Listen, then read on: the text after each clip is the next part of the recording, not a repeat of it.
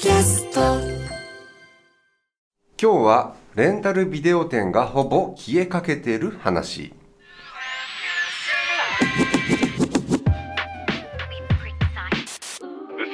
すべてのニュースは賞味期限切れで。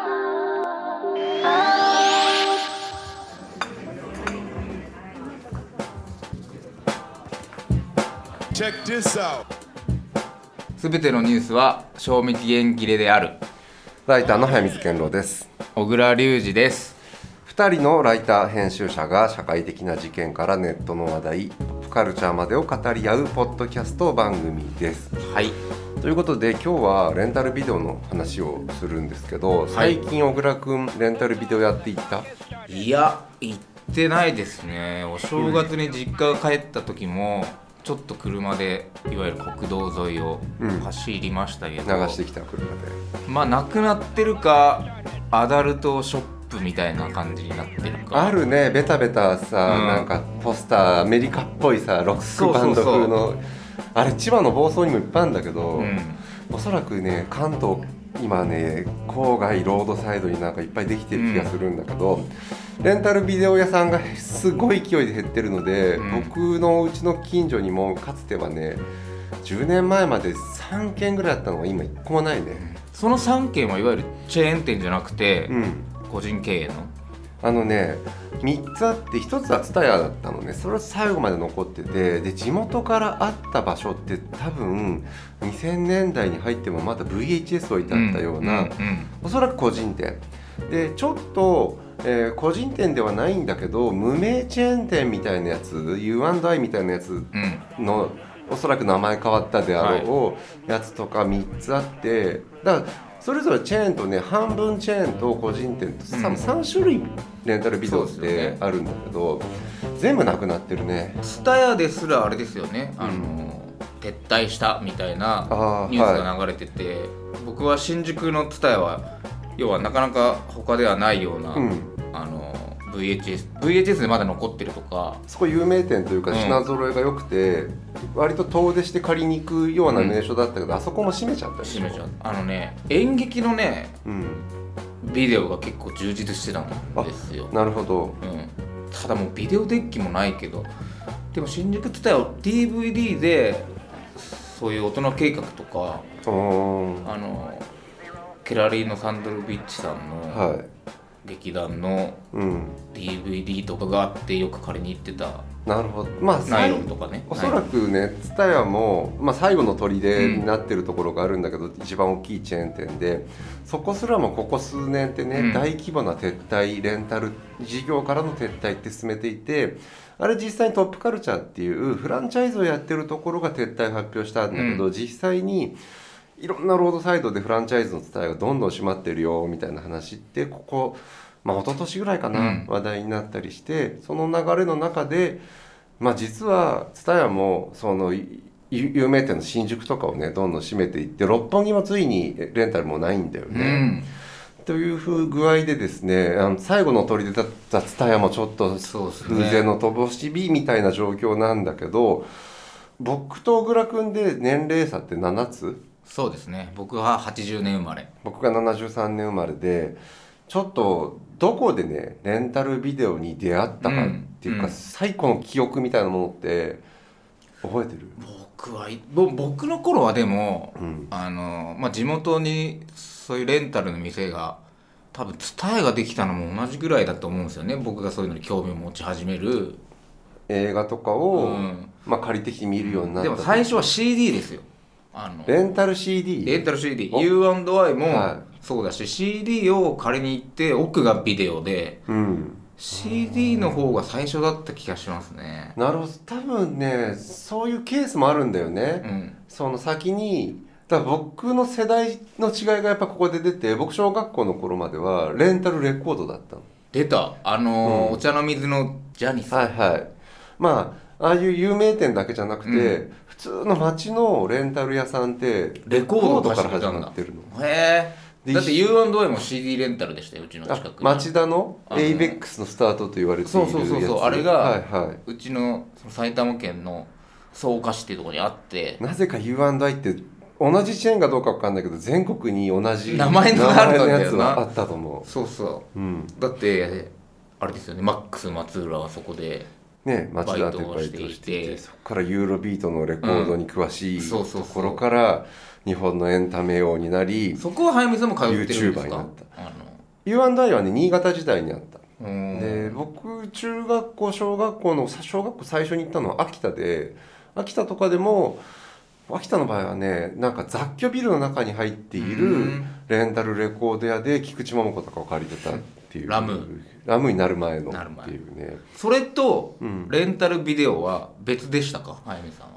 割と別でした。あの同じ経営元が両方別店舗やってるケースはあったけど結構出自が全然違うんだようね、ん。レコーレンタルレコード屋さんって、まあ、どこが始めたっていうのはちょっと今あの例えばちゃんとした歴史資料みたいなものがあるわけじゃないんだけど、うんあのねレンタルビデオの方は、まあ、そもそもビデオ VHS とベータっていう昔2つのはい。さ、レンタル屋さんにもあったんだけどそれが普及する時に電気屋さんが始めてるケースが多い。うんうんそのビデオデッキを売りたいがために、だからそういう意味では家電に近い電気屋さんとかの系列。でレコードはレコード屋さんとか貸しそそこの貸しレコードやって多分貸し本とかに近いので、うんうん。ちょっと系列は歴史は違うんだけそうどか80年代にその2つが統合されていったような地方都市は結構多かったかもしれないね。早見さんはレンタルビデオ店に夢中になったのはい俺はつぐらいがねだからレンタルレコードに最初に行くようになってでレンタル文化に染まってから街にレンタルビデオができたのはちょうど中学に入るぐらいで、だから8656う年ん。ぐらいにレンタルビデオができてで最初の頃ってまあみんな覚えてると思うんだけどその世代は高かったのね。うん。あレンタル1本がってことですか？1泊1000円高い。でしかも2泊とかなかった時代があった。り。うん。そう今アマゾンプライムとかネットフリックスだと1000円で何本見れるんだってまあ、話、スタイだってね DVD100 円1本100円で1でもそれ週間当たり結構後じゃない前だかですか。らどんどん価格破壊されていねくんだよね。僕の頃はまだ500円とかだった気がするな、うん、で僕の頃って中学校で塾とか行き始めると、うん新潟の都心の古町に塾があって夜中に遊びに出れるわけじゃん夜やって塾るんだよなビレンタルビデオ屋は。うん。で俺かなりの勢いでサボって、うん。一日レンタルビデオ屋に入り浸って、うんとにかく棚とそのパッケージの裏、うんうん何書いてあるのかっていうさキャそれこそキャストがどこどれが誰が出ててどういう話でっていうのが全部頭に入るぐらい塾をサボってはレンタルビデオ行ってたんだよね。それヤンキーは溜まってなかったですか？いないいない。いない。あのねヤンキーがいる場所じゃなかった。ヤンキーはコンビニにいるじゃん。うん。で本屋にいるヤンキーとかもいるんだよ、うん。あそこは別に漫画とかさ、はマガジンとか買えるからさ、けどねちょっと文化資本的に言うとレンタルビデオはあの当時のレンタルビデオって80年代の後半ぐらいどっちかっていうとリア充のうん。20代のカップルあが夜あの、うん。一緒に借りに行くやつだ。デートムービー見て週末お泊まりみたいな彼氏のうちに。ゴそういう文化。るやつだ。まだゴーストが出るか出ないかだけ出ないどなイメージ。ラブロマンスものうん。をちょっと夜見るか、そう。みたいなやつ。だからヤンキーいなかったとそ思う。っかそっか。なるほどだからその80年代にねうん。そのまあレンタルビデオっていうかそもそも VHS まあ VHS ベータ論争みたいなのがあって VHS がちょっとまあ価値がはっきりし始めてでデッキの普及率がぐぐぐっと上がっていくのが多分80年だとねまだね家庭の普及率1割ぐらいなのね。はい。そこから12年でボンボンボンボンと上がっていく中でレンタルビデオ屋っていうのができてきて、まあ、その普及とともに増えていくっていう、でちょっとこれ日本のね得意事情の話って僕ら日本の話をしたいんだけど一回ちょっと本を紹介していいですか、はい。これ去年でやったビデオランドレンタルビデオのもう一つのアメリカ映画史っていうダニエル・ハーバートさんはい。っていう人が書いた本でこれアメリカのレンタルビデオの歴史も書いてあるんだけど、はい。業界史どうやって生まれてどうやってそのハリウッドとその年値段の契約をしてみたいな話もあるんだけど、主にアメリカ全米のレンタルビデオ屋を回って、うん。そのそこはどういう場所なのかっていうのを渡り歩く話としてあって、これだからね似てる本でいうと橋本智文くんのうん「ドライブイン探訪記」ってある,、うんうん。はい。あれのレンタルビデオ版なんです。よなるほど。だから要はチェーンではなく個人経営のうん。個性のある、その店独自のいわゆる棚を作ってあるとかみたいなことの方面ってことですそよね。っちの方が多くてその向こうにもブロックバスターっていうね超大手チェーンのレンタルビデオがあってそれがもう完全になくなっちゃったんですよ、で日本ではまだ伝えがあるからまだ日本のレンタルビデオって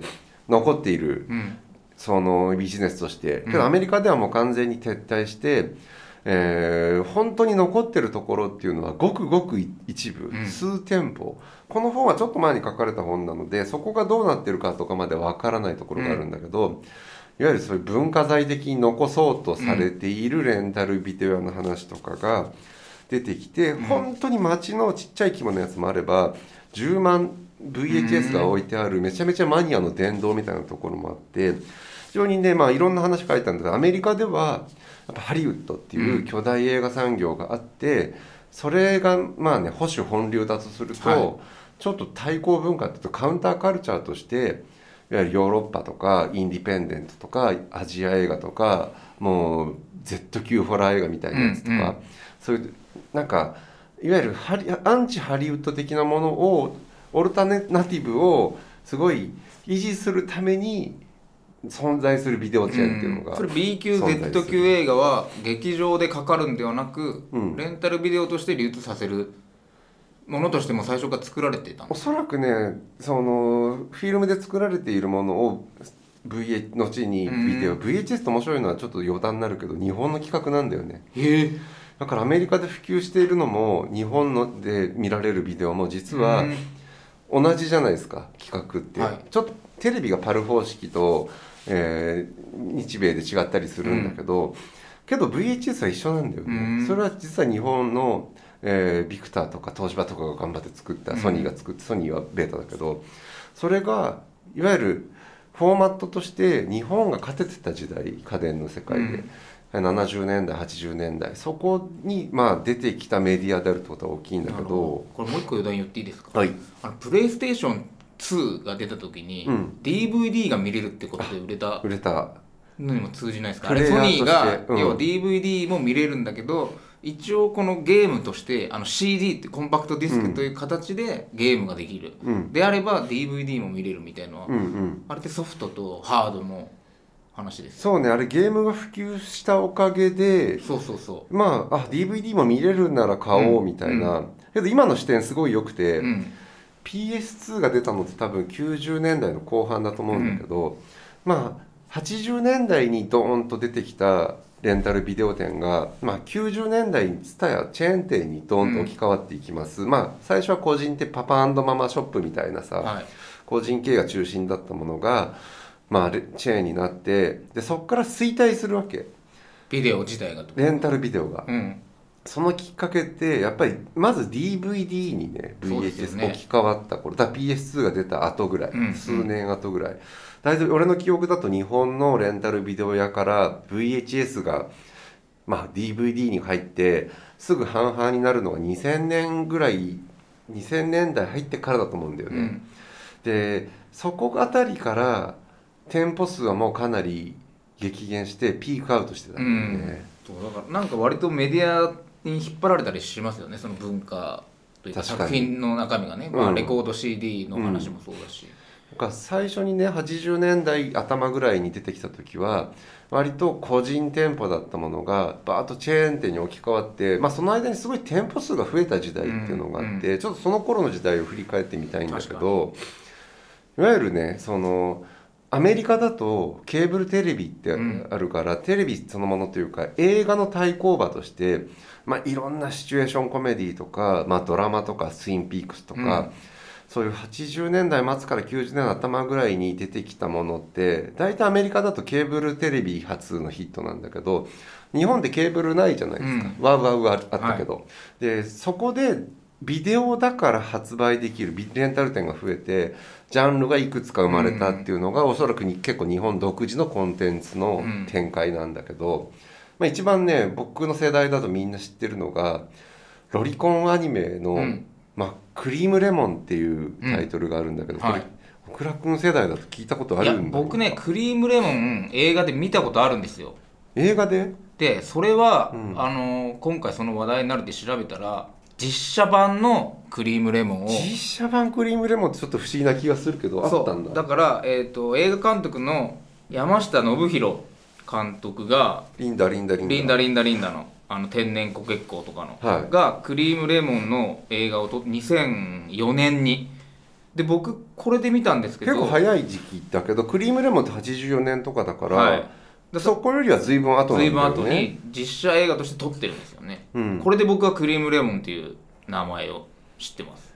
つまりこれ OVA 時代のクリームレモンのリメイクみたいなことかな？うん。まあだからいろんなあるエピソードをうん。一個にして実写にしてるっていうことなんですよね、えーそこで出てきた監督だっていうのも全然知らなかったけど。そその前だからねリアリズムの宿とか、うん。あの曇天生活とかではもうちょっと頭角を現してたんですけどクリームレモンも結構サブカルの人たちには知られてたんじゃないかな。小倉君がね売れる前の監督の作品として知ってたぐらい知ってだからたぐらいです。だこの翌年がリンダリンダリンダなんでうん。っていう。でさっきのあのアメリカの保守と対抗文化はいはい。っていう話で言うと、僕はちょうど90年代初頭から半ばぐらいが一番うん。レンタルビデオ屋に通い始めた。中学生ぐらい？中学生ぐらい。ですだから結構僕2つ時代があって90年代と2000年代で、うん。あのレンタルビデオに行く役割というか目的が変わって、おうはい。2000年代は DVD90、うんうん。90年代は VHS なんですけど時代僕がだからその頃はちょうどそのテレビブロスとか、うん。あのスタジオボイスとかを読み始めてはい。なんかこのカウンターカルチャーというかオルタナティブなものに、うん。あの興味が持ち始めた頃で明確に多分この人のガイドでビデオとかうん。映画を探したっていうのは、川勝正幸さんとうん。町山智博さんとうん。中原雅也さんではいは中原さんはスパであの映画界に捧ぐだっけ、はい、っていうコラム。を書いていて、はいはい。一応メインとして今劇場でかかってるような新作を取り上げつつ、うん。なんかまあ言っちゃえばこれを見るならこっちを見ろみたいななんか題材とかモチーフとかをうん。同じにして、うん。結局あのー B 級映画とか、はいはあのホラー映画とか、うん。そっちを進める。いなるほど。みたいな連載をやっていて、うん。もちろん町山さんもいやこの監督が実はデビュー時にこういうのをね、うん。撮ってましてとか、はいはい。もちろん川勝さんも全部その辺の文脈を押さえてるので、うん。この俳優のデビュー作のあのきらめきをもう一度みたいなこと書いてあるからあじゃあこっちも見なきゃいけないのかっていう時はやっぱ劇場でも見れないので、うん。そこでレンタルビデオ屋に行ってまあ借りるっていう感じ、映画館で映画見ますっていうのがまずね、第一一派なわけじゃないですか。はい。で一番直線的に直線。ねはい。でその後にさテレビで初放はいは映とかさ、大体まあすぐにはやらないんだけど、まあ2番館とか3番館より全然後にテレビでやる時に見る人ってやっぱ日曜金曜ロード劇ショーとか。場とかさ、はい。ああいうところで取り上げられている映画ってまあ定番で寅さんとかやってたりうん。ジブリとか。必ずジブリもね、はい。見るじゃん。でそことおそらくもう一つの流れとしてどっちでもやらない作品ってあって、俺今の話だと僕は町山さんに一番影響を受けているんだけど、やっぱ90年代前半に町山さんが映画秘宝まだちっちゃい頃のね、うん。うん月刊化する前の映画秘宝ってやっぱものすごく影響を受けていて全部あそこで知る作品ってレンタルビデオで借りるしかないんだよね、まあ例えば「仁義なき戦い」シリーズとかめちゃめちゃメジャー作品だけどあれをじゃあ90年代に見ようと思った時にレンタルビデオ屋で行き、うん。でそこで例えばね一番なんか自分の時代が幸せだった感があるとすると、うん。クエンティン・タランティーノが出てきた90年代ってレザーバードッグスはもちろん日本では映画公開されてたんだけど、その頃って全然知名度がないんだよね。うん。でそれが VHS になって町山さんとかが千葉真一とかああいう映画「仁義なき」シリーズとかをその進めるようなタイミングとそのレザーバードッグスが口コミで、うん。そういうなんか映画カルチャー的なところからあれはすごい見た方がいい的なやつっていうのが、ちょっとどっちが最初とか時間的な時間軸が俺の中ではずれているけど VHS だから見た売れたたレザーバードックス、でそこで、えー、とその後タランティーノが90年代のかうん。映画カルチャーの中心になっていくよような流れ、もう劇場公開の中でもトップになっていくような流れって一瞬だったんだと思うんだけどなんか売れる前のタランティーノは VHS で見たなっていう感じ、パルプフィクションって94年なんですけど、うん。これもビデオですかね。いやあの時はもう劇場公開でタランティーノのレザーバーの次ぐらいのタイミングだったからもうちょっとスターになってた。もう大スター、うん。だからあの一瞬の間に何があったかっていうとレザーバーとうん。パルプフィクションの間にそのレンタルビデオで大ブレイクしてたんで、でもやっぱそれは対抗文化というか、うん。オルタナですよねそうねテレビでやるわけない、うん。流せないでしょ僕がだからそういうので見て、あのどういうの借りてたかなって思い出したらやっぱスコセッシのタクシードライバーとかあデビッド・レンチのイレーザーヘッドとかなんかそういうのがやっぱこう紹介されてるんですよね、エレファントマンあとか。正当インディペンデン そうそうそト監督作品そうそうそをう。そこで見ている一倍速の男そうとして。そうそう。そういうのが、うん。要はだからテイブロスとか、まあ、スタジオボイスとか、まあ、カーカスさんとかが紹介をしていて、うん。やっぱイレーザーヘッドとかびっくりするじゃないですか。こんなものがだ多分ちょうどねうん。自分の部屋をもらえたみたいなのと多分こう重なってくるんですよねそういうのって、はいはいはいあの VHS を見れるみたいな、うんうん。あそっかそっか。一人部屋じゃなきゃ見れない作品なわけだよね。そう。まあアダルトとはまた別で。また一人暮らしになるともうアダルトしか見ないみたいな生活になるけど、微妙にそうじゃない時期ってお勉強期そうですね。うんだから僕、リビングでエレファントマンとかを見て早く自分の部屋が欲しいって思ってましたからね。だからそれが急リンチを見るために自分の部屋が欲しかったそって かなりの正しいリンチフリークだよね。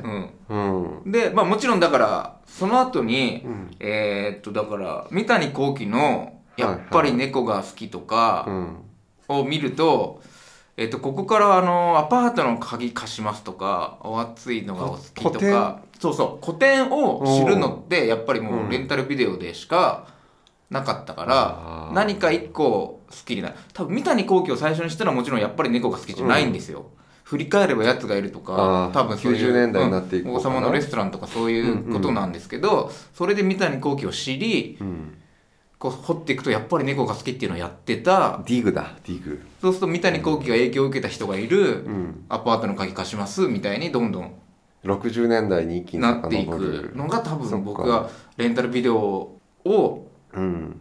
媒介にしてどんどん作品をしていく、まあでリンチで言うとさ、まあ、日本でもめちゃめちゃブームになったんだよね。そのワウワウでさ、あのツインピークスやったりしたのが多分俺が高校から大学で、うん。けどそのちょっと前にあすいわゆるツインピークス以降さレンタルビデオで一気に見るアメリカドラマって、うん。24とかというよりかなり時間ずれるけど、うん。10年以上ずれるけどその前にビジターっていうさ、おー。あれおそらくねアメリカの UFO がおりそのまあすあのーなんていうの？いわゆる UFO ものなんだけど、はい。異星人が降りてくる混ざってるって話なんだけどあれが最初のね24ショックだったんだよね。うん。でそっからツインピークスがあってであれはレンタルビデオでやっぱ常に借りっぱなしみたいな、うん。90年代のちょうどいわゆる TSUTAYA がまだね恵比寿とか、うん。東京の中では限られた地域にしかなくてで深夜に車でわざわざ恵比寿の友達とね蔦屋行ってなんかその辺の作品を何借りるっつって借りに行くようなもので、芸能人をよく見たんだよ当時の恵比寿の蔦なんか聞きますよね、うん。それはやっぱ旧作をみんなめがけてくるってことなんですかね。けどね蔦屋だったからもうね結構新作それこそツインピークスの頃とかが俺が大学に入るぐらいだったし、うん。みんな借りに行く、中身はツインピークスはそのちょうど両方にあるっていうか、うん。リンチっちゃリンチなのでカルトっちゃカルトなんだけど、普通に大ヒットしてたので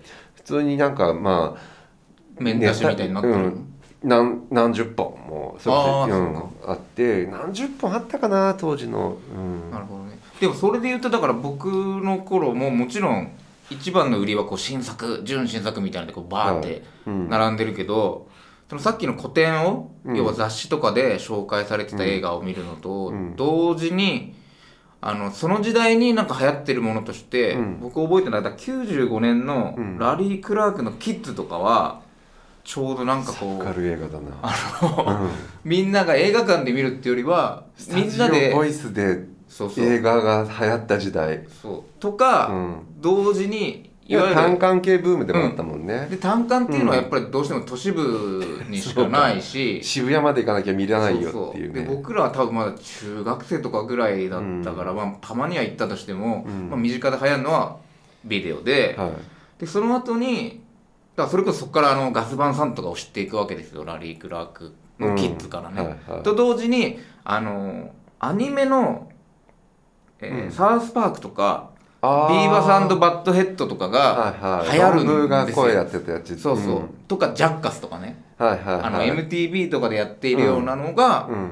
すごく流行って、はいはい。その教室の一部で、あれもちょっとスケーター文化の動画カルチャーみたいなものって、そうそう。もちろんスケボーのビデオとかも見てたし、うん。でそういう人はアニメの「アキラとかを見てるんですけど、はいはい。それはやっぱり今劇場公開とか、うん。テレビでやっている金曜ロードショー、うん。日曜劇場とは全く別の文脈できちんとこうな何レンタルビデオ店のを発信地としてなんか僕ら享受してた文化として。割と正当なアメリカ経由のストリートカルチャーというか、うん。オルタナティブ文化で多分さ80年代から、うん。まあ、後半ぐらいからレンタルビデオがすごい増えてレンタルオリジナルコンテンツみたいなのできていく中で、うん。オルタナティブな枠枠っていくつかできていくんだけど、おそらく小倉君が今言ってた割とアメリカ経由のものだけど、ね。ど日本のローカルなドメスティックなやつもあって OVA でいうとさっき言ったねクリームレモンとか、うん。アニメの OVA 路線っていうのもあった、うん。当時すごいアニメがガンダムとかうるせえやつらとか流行った時に、これはテレビでやれないようなやつをあのレンタル用に作ればいいんだとか、うん。まあ、セルで作ればいいんだっていうのが、まあ、セルが OVA なんだけど、はい。レンタルだけっていうのもあって急に拡大していくんですよ、でアニメは俺そんなに詳しくないんだけどまあもう一つのオルタナティブがあるとしたら、V シネマ。そうですよね。あれはもう純然たるビデオ用に作られた、レンタルビデオ用に作られた東映が、まあ東映もね映画会社のトップからもう映画が社用化して社用どころかっていう時代になった時に新しく見つけた鉱脈で、うん。V シネの帝王といえば、はい。相川翔さんじゃないですか。はで僕結構そこのつながりって面白いなと思っていてまず長渕剛の射程的なポジションだったね、トンボですトンボ。トンボ、はい。うん、トンボの時代の長渕って急にちょっとやっぱりそのそうだ。チンピラからヤクザに格上げされた頃、その前がうん。髪が長くて、うん。まだこうよくめめしいと言われるような気が。親子ゲーム親子ジグザグとか、であの時の川島徹のね監督の「リュウジ」に憧れた長渕がおうどんどんチンピラから格が上がってで相川翔っていううん。最大の弟分を友で得るわけですよ、でその弟分だった相川翔が昇格した時に V シネマの帝王になるっていう。割とな長渕重要なキーパーソンなんだけど、長渕って音楽の部分とかはい。あるけど俺はあんま音楽の長渕ってよく知らないんだけど、やっぱりあのトンボに至るまでのうん。長渕って自分のカルチャーの中には通ってきたので、それが V シネマになるってちょっとねなんか意味あるなって感じがするんだよね。に。だって僕の世代で言うと V シネの帝王イコール相川翔っていうのは、うん。やっぱり大人計画から出てきた工藤官九郎がうん。木更津キャッツアイとかで、まあ、散々ネタにしたわけですなるほど。よ「翔さん!」っつって。そっかそっか、はその系統まで行くのかその系統相川翔は。までいくでそうすると僕は工藤官九郎がやっていた「ウーマンリブ」っていう公演とかをやっぱりレンタルビデオ屋でレンタルしてはい。見てるわけですよ、なんかそうすると、うん。工藤官九郎がん。このいじっている V シネの帝王っていうのは同時にその店にうん。V シネがいっぱい並んでるので、あそういうふうにこうなんていうのかな。そこにこうやっぱ生態系がありましたよね。あの映画館とかともまた違って、必ずしも B 級ホラー的なね、うん。そのレンタルビデオの王道ってそう全然そっちじゃなくて、まあそことまあ例えばダウンタウンのガキの使いのはい。コント集とかもめちゃめちゃ回転率がうん高い、ずっとレンタル中なんですよね。ずっとレンタル中なのよあれも。だからお笑いとかもね、うん。すごいジャンルとして大きかったし、うん。お笑いのちょっと横ぐらいにそれこそシティボーイズとかそ演劇系の人たちの、はい。そこでしか見れない作品実はガキ使のコント集よりもそっちの回転率の方が高かった気がする、うん下北沢のねタやドラマとかが。いや下北はまたそう、だからもう一個さっき言ってたのは僕2000年代の DVD になってからはいわゆる東京のお笑いのコントシーンみたいのは、はい。すえーまあ、局地的ですけどうん。盛り上がってたんですよね、うん。それってそれこそ今最近あの大倉さんっていう構成作家の、はい。今日昼東京 FM 出てたのは今日ってい、うん、11月え1月17日の話ですけどね、はい、その自意識とコメディの日々っていう、はいあのエッセイを出したんですけど、まあそこで書かれてることと完全に重なるっていうか、僕が直撃してるんで、はいはい。まずラーメンズが、あの全国公演をやったりして、もうチケットは即ソールドアウトうん。を見るのがやっぱり DVD なんですよね。お笑いの DVD、うん。うん。でその隣にまずラーメンズをみんな借りたいから行く。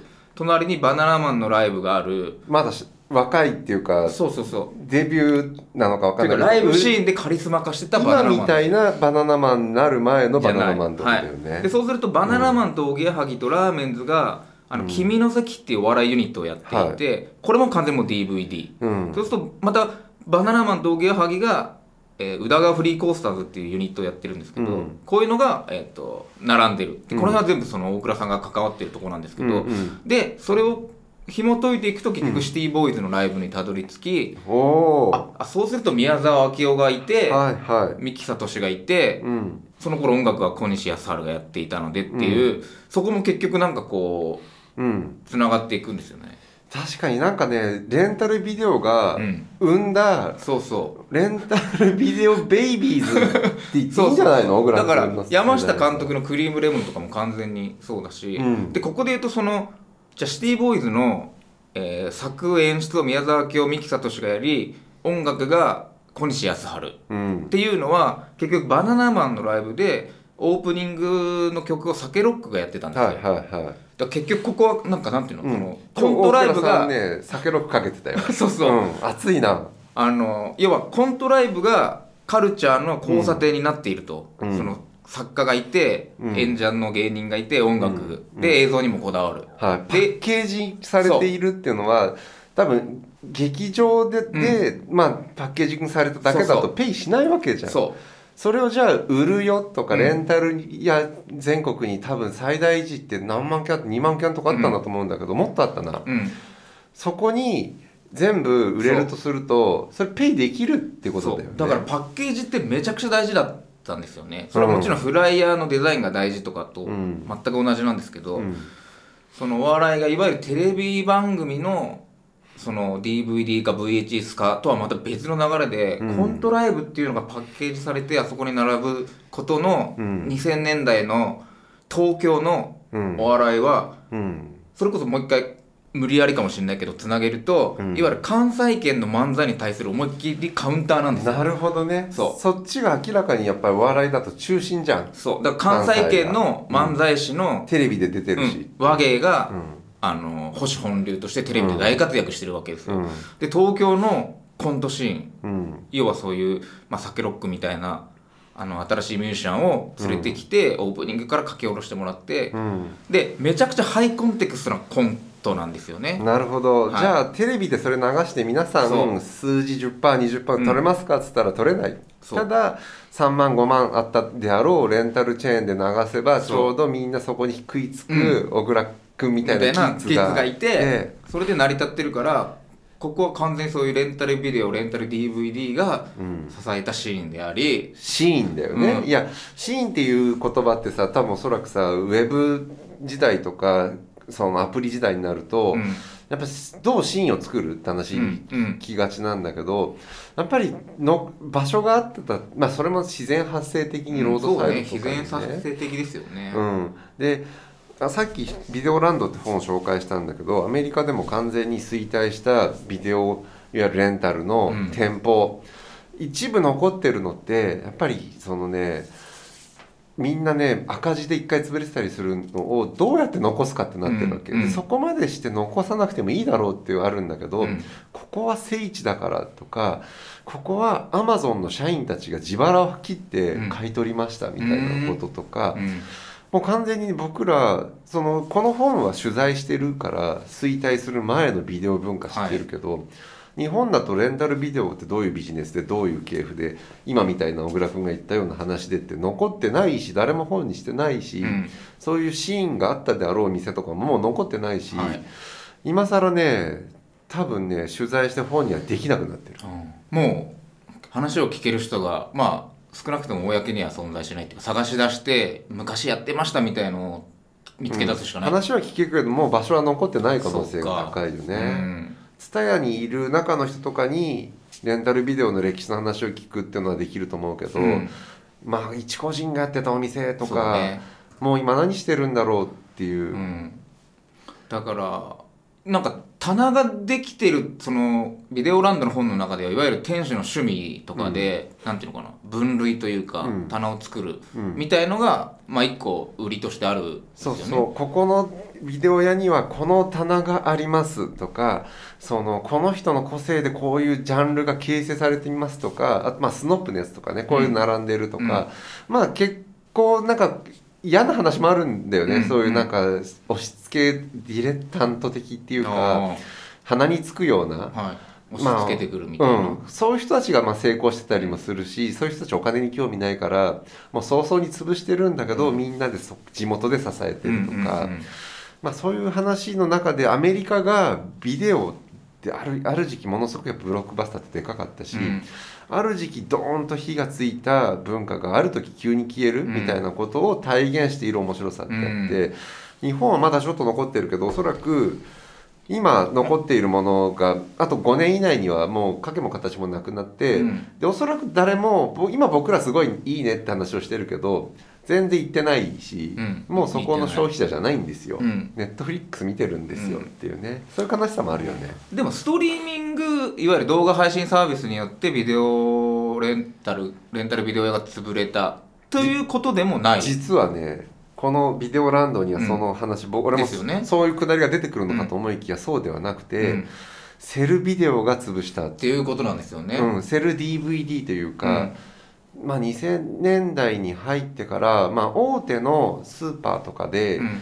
そのにまあ、日本でも2 3 0 0 0円で DVD が買えるようになった時に、やっぱりレンタルと競合するのはそこで、うん。そこが増えちゃったことによってレンタルが一気に沈静化していくみたいな歴史、そこの意味ではちょっと日本だとおそらく日本とアメリカのレンタルビデオのなくなるのが5年10年変わった理由があるとしたらアダルトっていう分野の話が、うん日本では結構主流で大きかった、うん。アメリカではそこまで大きくできなかった。みたいな違いがあったりするのは、ちょっと日本版のビデオランドがあればそっちの話がメインになっちゃうかもしれない、それはそれで面白いなと思いまあアダルトも明ららかに、うん。それこそだからカンパニー松尾さんとかあの辺は明らかに対抗文化というか90年代のサブカルチャーとしてカルチャーの一分野だった、ううん。ビデオ文化としてありましたけど、うん。そこはねそしてまあ静止の部分っていうかもうもうちょっと表のうん。サブじゃないうん。アダルトビデオとかですらあんまりまあ歴史になってるっちゃなってるけどそ,、ねはい。っちの方がまあ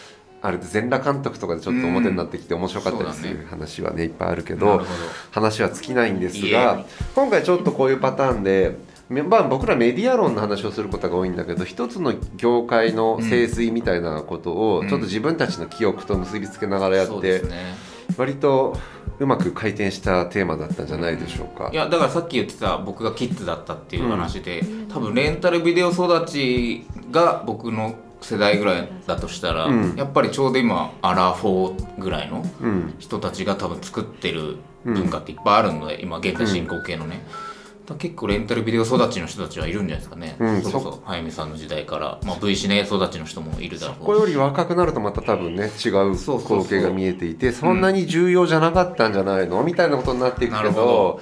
そこは小倉君がぜひじゃあ擁護していって、いや本当に。だってお笑いもそういう当時のバナナマンとかラーメンズに影響を受けたのが今のうん。コント師たちど真ん。中だし、さっき言った V シネとかを見せた工藤官九郎だとか大根仁さんとかがうん。映画を作ってきたわけで、やっぱプラットフォームがね、うん。分野を育てる部分みたいなことを忘れちゃいけない部分もあるのかなと思いました、はい。えーライターの早水健郎と。小倉隆二でした。いやレンタルビデオ屋探していこっか。いや本当にね。なんか今やったら儲かんじゃないですか、儲かりはしないと思う儲ねかりはしないんだね、じゃあやめましょうか。さ残ってる個人店とかちょっと探してどっか行ってみたいけどね、はい